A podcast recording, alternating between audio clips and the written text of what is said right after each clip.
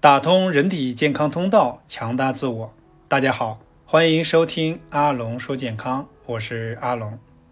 昨天和大家介绍了三道理论当中的血道，那么今天和大家介绍一下气道。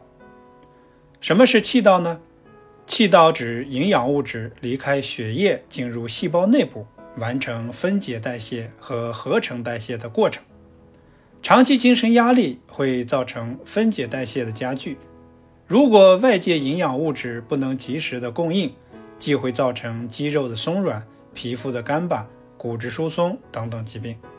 饮食不节也会引起气道堵塞，气道淤堵还会引起如高血压、糖尿病、骨质疏松以及各种癣等慢性疾病，也包括儿童学习能力下降。也属于气道淤堵所致。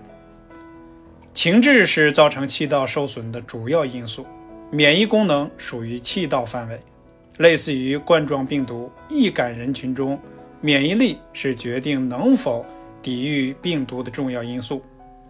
以骨质疏松为例，三道健康，骨骼才会健康。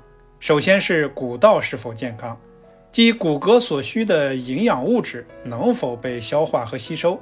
其次是这些营养物质，如蛋白质、矿物质，能否被顺利运输到骨细胞中，即骨道是否健康？有了充足的原料，骨骼能否顺利进行分解和合成代谢，即为气道健康。因此，三道：骨道、血道、气道康，三道康，人才会健康。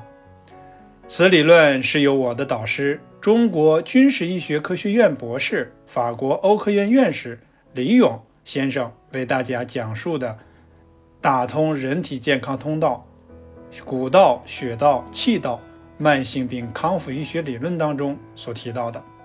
所以，人体健康通道一定要畅通。好，感谢大家的收听，欢迎点击关注，我们下期再见。